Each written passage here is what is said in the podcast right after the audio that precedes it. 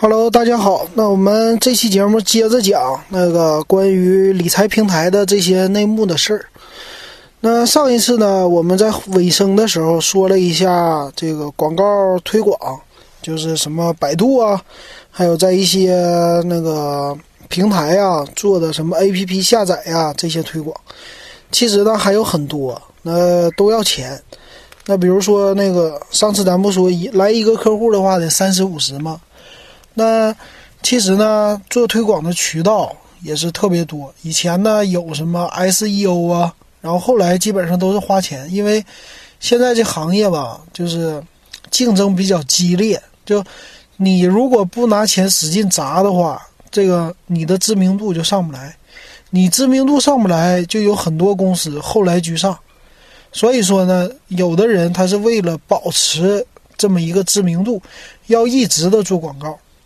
比如说啊，咱们说，呃，上次说的那下载，对吧？我下载一个 A P P，你给我钱，你点一下给我钱。还有竞价排名呢，百度的，百度竞价排名啊，关于理财平台这个词都是很贵的，点一下要几块，甚至十几二十块。而且呢，它这个竞争属于你的，比如说你是一个平台叫挖财。那你搜挖财的时候，如果你没有品牌专区，那他就会直接把你的词给你盖掉，就搜什么挖财怎么怎么样，挖财官网什么的。但是呢，链接到是别人平台，这个东西就竞价排名，这是在百度里的。然后呢，你在应用下载的什么应用宝啊、三六零啊、OPPO 啊、魅族啊、小米、华为这些商店。这些商店是都要推广的，这些商店还要刷排名的。一般呢，可能说你刷不到那么多排名，你就人家会找一两个，比如说百度的应用商店、应用宝的应用商店、三六零的应用商店，在某一个应用商店里边做推广，做这个竞价排名，这些都要花钱。那这些广告费啊，就可以说是一个。这个理财平台公司的一个呃广告费的组成了，这是推广费。那你来了用户，咱不说上期说薅羊毛了吗？你来了用户，你还要用钱来吸引用户。这个用户都不是说这优质用户，那是怎么的呢？你必须拿先拿钱砸，让用户来那个注册，注册我给你钱。像陆金所，陆金所在大概是。三年前吧，他们刚出来的时候，那个时候返利返的特别特别狠，返到多少？我记得我投了一千块钱，返给我的利就有五十吧。然后我邀请了一个同事，我说：“哎，他给的券给的挺猛啊，投投五千块钱，投几天呢？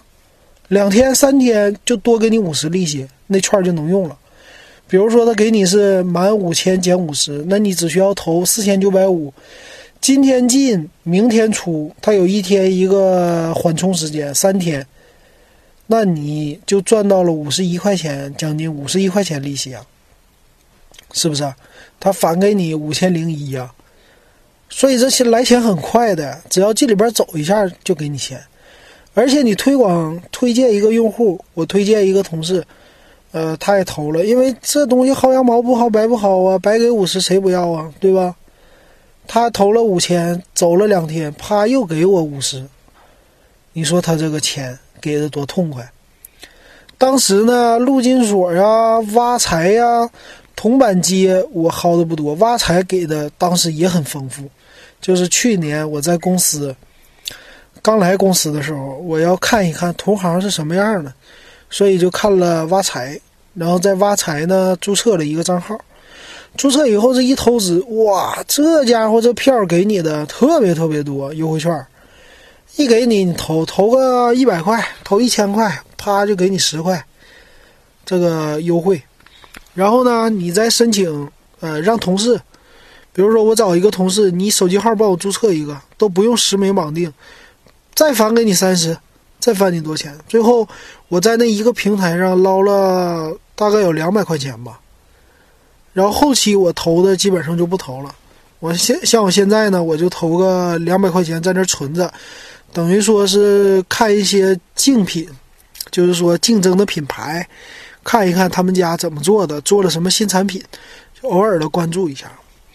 然后再说呢，产品上期咱补充一个产品，什么产品呢？现在流行的一种叫，你看啊，叫什么月历宝或者记忆力宝或者记盈宝啊什么什么的，这种呢，它给你的利率宣称是百分之五点五到百分之十点五，哎，头一年，那这种你看着挺高吧？其实是有猫腻的，你怎么得算？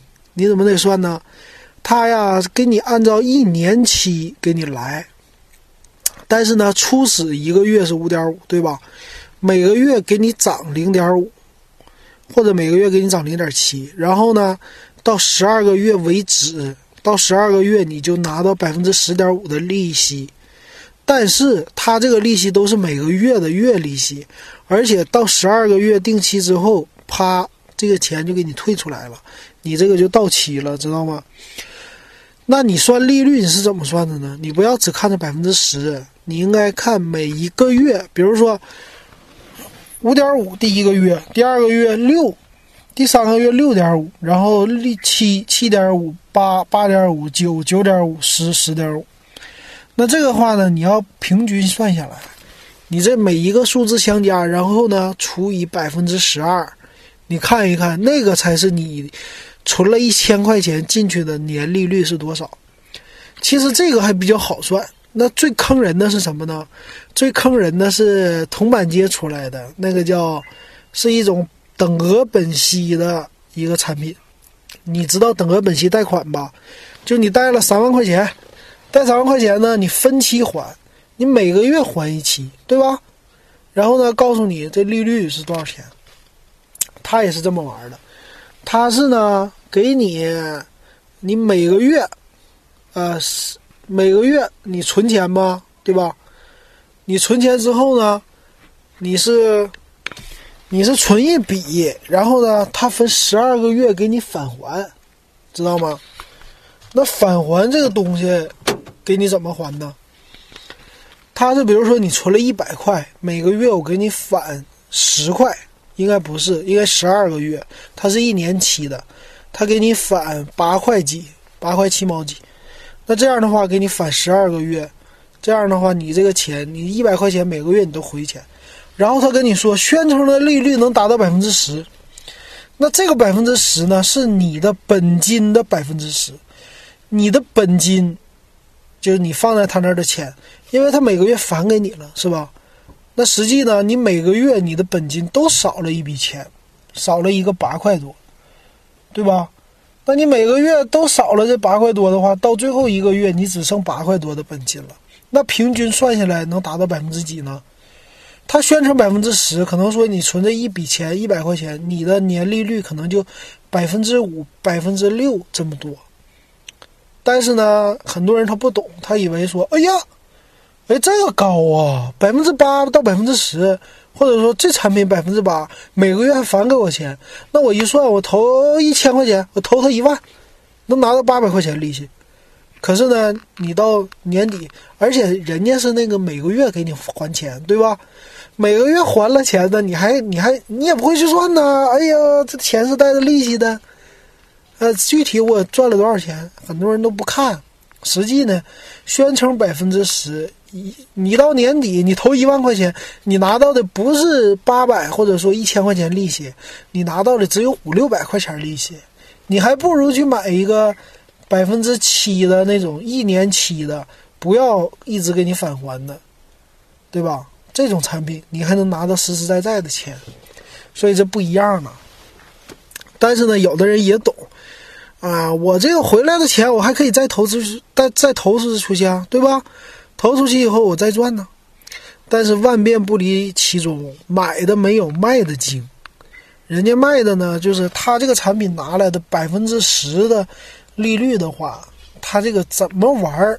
他是像彩票一样的玩法不变，叫玩法千变万化，但是不变的是概率问题。人家不变的是利息，怎么玩？人家想着通过各种玩法。让你玩的爽，但是呢，我给你的利率要低。平时我给你的东西，比如说啊，咱说卖卖一个百分之七的产品，如果你就放在那儿百分之七半年，那你拿到的好算，直接就算了这账。可是给你换个玩法，一个月月月升，但是他每年就半年的时间，他只给你百分之六点五。但是你玩的还挺高兴，你看那利率显得多呀，它百分之五到百分之十啊，这么给你搞啊，对吧？你只看大数，你不看小数，这人的一个心理。所以呢，人家变相还省了百分之零点五利率，知道吗？哎，这就是现在的产品千变万化玩的东西。还有的呢，那个他们就开始玩额度，故意的吸售，吸售的话有一个抢购的这个感觉。比如说，有的叫什么，嗯，真容宝，真容宝啊，还有叫我想想啊，呃，还有一个叫什么来着，孙悟空的什么的，这个名儿起的太怪。咱就说真容宝吧，他那种呢是给你宣称高利率，高利率，但是有限额，你得抢购。他每天限额十万，十万大家一起抢，那你中间的抢有多少人能抢到呢？抢到呢？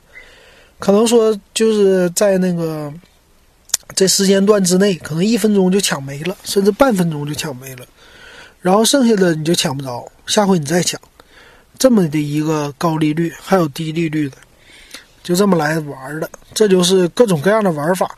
我觉得这个现在已经就是，因为国家呢现在管只是管到说它的资金监管，但还没管到玩法，就大家的不停的在创新玩法。然后呢，创新这些东西，所以就有点像那个彩票了，就让你玩的高兴，让你投资，给你整的稀里糊涂的，你也算不清楚，你也不会说一个人闲着没事去分析这个，然后为了存一万块钱，多赚那十块钱、二十块钱利息，对吧？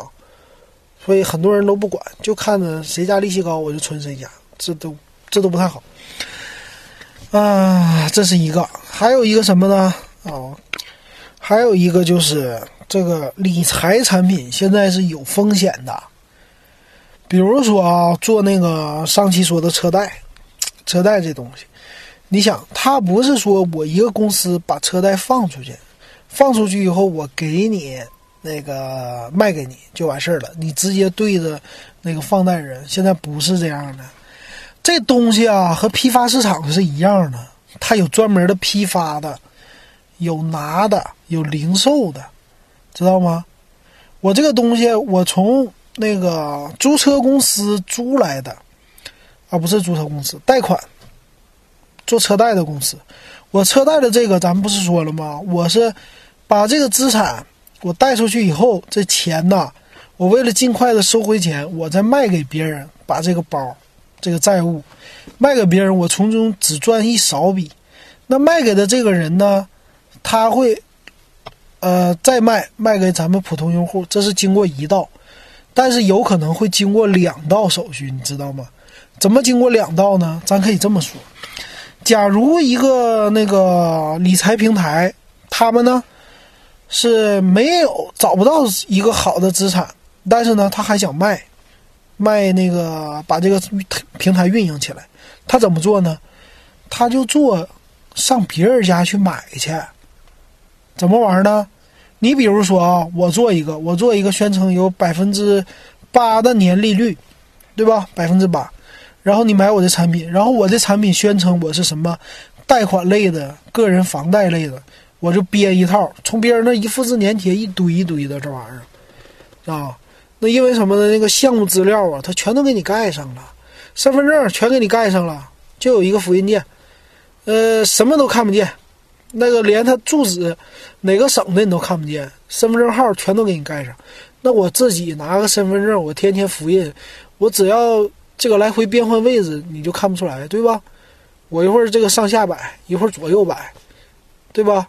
然后营业执照也是啊，他全给你盖住啊，你营业执照天天复印都可以，是吧？这都都能复制粘贴，然后盖合同、盖章这些都都可以造假，太简单了。然后他提供百分之八的，对吧？他关键是要通过推广能拿到用户的钱，这个是关键。比如说我搞了一个三十万的一个池子，你来投吧，你投一百也行，最低一百，甚至最低十块。我只要多吸引用户，他投了三十万以后，我拿到这三十万，我马上去买另外一个平台，百分之十三的利率的，我中间是不是就赚了百分之五的这个利率差呀？就这么玩儿，知道吧？但如果这个公司有点良心的话，他会给你买一个比较靠谱的理财产品。但是呢，靠谱的理财产品，大的理财产品。就大公司的理财产品利率都低，所以他为了追求高利率、高利润，他就玩风险的，玩那些高利率的，那他的风险就大了。但是呢，他把风险转嫁给了你，你拿的是低利率，人家用你的钱来钱生钱，知道吧？有这么玩的，嗯，这就是这种玩法了。嗯，其实啊。这个别说是没有，真的有，而且有倒闭的。以前那个叫什么借贷宝，对吧？前年吧比较火。我刚来公司的时候，那个借贷宝的事刚发生，然后就不停的在那会儿报他们的新闻嘛，亏了多少个亿呀？两个亿吧。好，那这个多了咱就不说了啊。咱就接着再说说借款平台。那借款平台呢？这个我可能说不太完全了解。就内幕可能知知道的不多，但是呢，咱可以想。然后我最近也借过钱，比如说我一般都借正规的，我不借那个什么，嗯，其他的。我借的是啊，花呗，花呗里边不有个借呗吗？那是支付宝的。然后最近这些都多了，那个叫什么，京东金条出来了，然后还有一个苏宁的任性付里边还有一个借的。然后最近我用的最多的是。呃，那个叫谁呀？微信里，微信里边的话是微利贷啊，这些，因为微利贷呢利率是最低的，它是按日利率是百分万分之二点五，啊一，那这个万分之二点五啊，就相对来说是比较便宜的了，但是按日算的吧。然后他们现在这种小额借贷呢，呃，方式挺好的，就是按日计息，虽然利率很高，但是呢，你。应急的时候借个几天，产生的钱还并不多。比如说，我可能说还信用卡差个一两千，工资还没开，过两天就开，就差这两天，那我就借个两千块钱，一天呢两毛五，借一千的话，借两千一天五毛钱，还能承受，对吧？然后用个五天，两块五，那这个就一顿饭钱都用不着，一顿早餐。或者随便买一个水的钱，所以这个呢，但是给你应个急，还是挺好的。所以这个你要利用好了的话，还是可以的。但是别用它去消费，你用这个消费的话，你还不上，那个利率一积累到一个月，按年来说，那就多了。啊，这，但是呢，就是借款平台它借的这个利率你要算，就是实际呢，它如果万分之五算的话，年利率是百分之十八。然后万分之二点五的年利率是百分之九，所以这个大概就是你借的钱，如果你天天借，天天借，它这个钱的那个利率年利率。那这个东西啊，最近是如雨后春笋一样的出来的，和呃那个理财平台是一样的。为什么这么多呢？因为他们之间可以有关联。什么关联呢？我借出去的钱，我也可以卖出去。什么意思呢？就是我不是收了百分之九的利息，比如现在微利贷，我收了百分之九的年利率，我按天借给你吗？哎，你不就你哪怕你就用一天，我这个钱，这个资产我也能卖出去，卖在哪儿呢？它现在有一种理财产品是属于那种叫什么？多元化投资的理财产品，就是说，它的是一个资产包，它的这个资产包呢是里边有可能说一万个人借钱的这么一个，我给你组成一个十万块钱的资产包，一万个人是吧？一万个人十万，每个人只要借十块，就这么平均下来的。然后呢，这个资产包我就可以去卖给别人，我批发出去，卖给别的平台，我拿到的是百分之九年利率，对吧？我贷给你的。那我把这个批发给别人呢，我收的是给他百分之八，或者给他百分之八点五。你别小看这百分之零点五，体量大了以后按亿算的，知道吗？按亿呀，十亿、百亿呀，那百分之零点五是了不得的年利率。但是咱说的百分之零点五可能很少，人家那个平台呀，你在京东你去买买一些小额贷的那个产品，或者说你在以前的支付宝，它连这个底层的产品是什么都不告诉你，就给你一个这个封装以后的包，这种金融产品。然后呢，他给你之后，给你的利率只有五点五百分之六，你都觉得不错了，太多了，你都这样的感觉，中间各种费用都被人家赚去了，知道吗？所以这就循环起来了。那你想，这平台只要有人气，对吧？只要有名气，那就不愁卖呀，不愁拿不到钱呐。我只要多多多多的带给你，我就能多多多多的卖给别人，我中间就赚这利差呀。所以，对这个平台来说，它承担的风险是什么呢？你不还钱这么一个风险，其他风险它就不承担了，它只是中间一倒手。那这个东西啊，要强调的是和当年美国的次贷危机是一样一样的。次贷危机是什么？次贷危机是把那个房产那些东西，呃，贷给谁呢？贷给那些没有钱或者说。钱不太多，可能说还的比较费劲，比较勒紧裤腰带还房贷的人，或者说这个人他可能说，呃，三十年还不起，我贷给你五十年、一百年，有类似打个比方，就是说不良资产，他把这个贷给别人，他为了增加资产包，增加以后呢，他再把这个资产包转卖给其他的投资者，知道吗？中间他来赚钱，这就是以以前的那个次贷危机那些银行。从那些房贷公司手里边，什么房利美、房地美嘛，从那些公司里边拿来的钱，这么的贷出去，他们中间赚利差，这些钱就这么的，这叫一个金融产品的再包装。那金融这个产品真的是就很容易，只要你换个概念，底子不换，换个概念一包装，这个东西就像汽车、手机似的，可能说主板，我汽车底盘不变，我啪我换一个包装。做的好看就有人买，金融产品一样，所以你想一想，现在这个东西如果任它发展下去的话，将来会成为什么样，是吧？所以国家肯定要管的，而且这个是他们的时间不多了，那他们的乱象越来越多的情况下，国家是收的越来越紧的，那这个东西是需要收紧的，要不然的话会会怎么呢？就像次贷危机一样，如果管不住，那就有可能造成全国的经济的一个危机，有可能这东西就是呃还不上钱了，我啪啪啪就连锁反应了。我们这也是啊，我们这要有一大堆人不还钱，我借了微利贷，我啪啪啪一堆人因为经济不好了，我还不上钱，可能说只有百分之十的人，他一旦还不上，他中间那些。链条，他卖出的这东西，他还不上这个利息，那个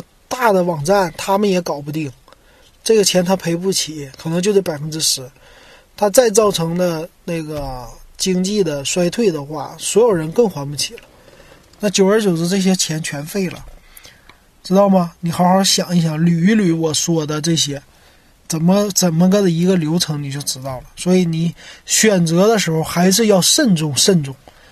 呃，投资的话，不要只想着一种投资，多投点儿，嗯，投点多投点渠道。然后反过来，哎，我在我们公司刚去的时候，他们是有叫什么信托投资，哎，我知道了，这信托，哎，这信托是个好东西。信托呢是给有钱人玩的，怎么说呢？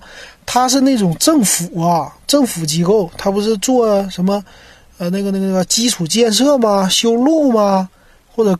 嗯，盖房子一般没有啊，一般都修路什么的，或者国企，他们要融资要贷款，他们贷款呢，他们除了跟银行贷以外，他们就发行信托产品。那这个信托产品呢，给的利率是挺高的，都百分之以前是百分之十或者百分之十一、百分之十二的利率，然后是发行一年期啊、两年期、三年期的这么一个信托产品。那这个产品呢？人家是有门槛的，是一百万块钱起买，知道吗？只有有钱人能投，有的是金融机构买，比如说成千万这么买。一般他们发行的体量都是按亿算的，最少也是千万级的。所以呢，他们就这么来买。可能说一些呃金融机构或者券商，他们有钱的话，他们投这个百分之十，然后再做一些理财产品，就是你在银行买的理财产品，他会给你百分之五点五，这是银行赚利差。现在就被网站赚去了，知道吧？所以网站在抢银行生意。那这个，如果你有钱的话，你可以去一些信托公司，它有网站，还有叫金斧子呀这些专门它撮合的，做这个金融平台的，他们撮合信托投资，或者什么股权的私募啊这些全都有投资。但是信托这东西相对来说好一些，就是相对来说靠谱一些，因为是政府的嘛。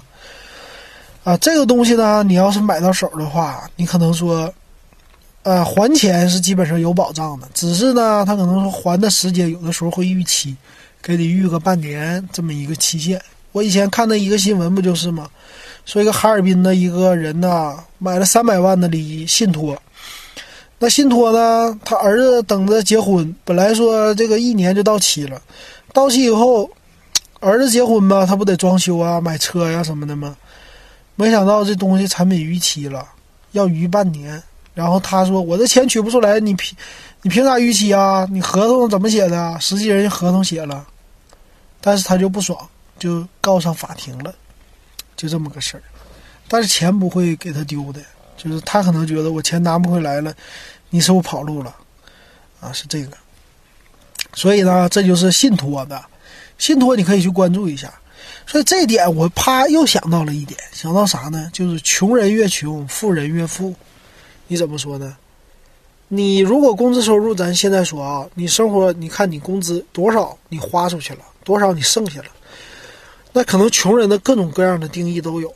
那说呢，一个月赚两千块钱，有的人就穷人了；有的人呢，一个月赚一万，他还说他穷人呢，对吧？但你要看怎么花。你可能说我赚两千，我剩了一千九，我花一百块钱。我花五百块钱，对吧？我到年底，我比那赚一万的剩的多。那这是这个穷人，穷人因为说都是消费性的支出。我这是吃饭呐，买买啥呀？这些我不吃饭就得死，我不买衣服我就得冻死。那这些呢，我就是属于消费性的，都消费出去了。那富人呢，是属于是资产性的，哎，也有消费，但是说呢，我资产更多，赚的钱更多。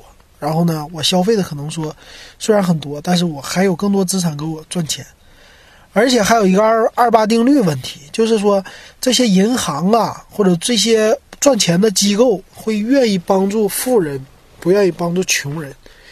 那这不是说他们那个商人的品质这些太恶劣了，为啥不帮助穷人呢？就帮助富人呢？不是这样，因为他在想啊，你你是做买卖的对吧？我希望走量，我不希望说，哎，你今天来买买那个鸡蛋，你论个给我买，你你不按斤买，人家呢怕来按斤买，人家一口气买十斤，你过来你说，哎，老板给我来三个，是吧？就就这数的差别，那你说这老板喜欢谁？那当然喜欢十斤这客户了，我还给他让点利呢，我走量啊，我赚钱呢，你买三个鸡蛋，我能赚多少钱？同样，人家卖理财产品也是信托，信托为啥给这么高的一个利率了？一个是融资成本的问题，还有一个呢，就是我卖给你了以后，我痛快呀，我钱融得快呀，所以那个富人相对来说就赚的是高利润，穷人呢，钱少的人呢，你就赚那百分之五的年利率，你赚不到贵的，那个就五万起买了，你连五万都没有，你只有一千块钱。能投的或者一万块钱，那你赚的利率就更低了，就这么一个事儿。这就是他们有一个销售成本，他为了利益最大化嘛。这就是前面总结一下，那个理财产品不要轻易的买，选择大品牌，好好的自己想一想。如果你有钱，你可以找更多的渠道，信托产品，或者你找一些比较靠谱的。把信托分拆的这么一个理财平台，你去买这个，这还是比较靠谱的。还一个借贷的时候，什么微利贷啊这些的，你也认清他们。你只有需要的时候再借钱，平时呢不要借钱。嗯，这个是还有信用卡呀，谨慎的花。哎，一说到信用卡，我就想起来了。我说，呃，十年前呢，正好零七年，我是零七年，呃，零六年说错了，零六年我去了趟香港，这唯一的一次去香港。去香港呢，我就看，哎呀，这报纸上怎么还有那个什么，能借给你钱，一个什么什么就给你借给你多少钱，呃，不用办信用卡，还能借钱帮你还信用卡。这是个啥呀？没见过，银行怎么还能提供这服务呢？消费贷，后来就是在上海，零八年来的时候啊，发现那个渣打银行啊，呃，南洋银行啊，就这些属于是外资银行，他们也有这种消费贷，但是利率都很高。直到现在，去年前年开始，咱们才有，大概十年前香港那种消费贷，就现在这么发达。人家香港早就发达了，但是你想想，香港的那个发达这么发达，你找一找以前新闻，害死了多少人呢？很多人都觉得来钱越来越容易了，是吗？借钱越来越容易了，那他们就干嘛呢？借钱炒股，借钱赌博，借钱买车买房，然后还不上，还不上之后呢，各种事儿就发生了。对吧？所以说这个东西啊，就是一个工具，有利有弊，咱们得好好的看啊，自己好好想一想，能消费多少钱，就不要消费太多了。好，那这期咱们的内部啊爆料啊，咱就到这了。欢迎大家呢关注我的微信公众号“电子数码点评”。那下一期呢，后边咱们给大家说一说最近。比较火的联通的这些合作商，混合混合制改革，对吧？这些卡什么大王卡呀，咱们已经说过了。但是现在各种各样的卡都出来了，哪些卡比较划算？我最近看了一些，给大家说一说。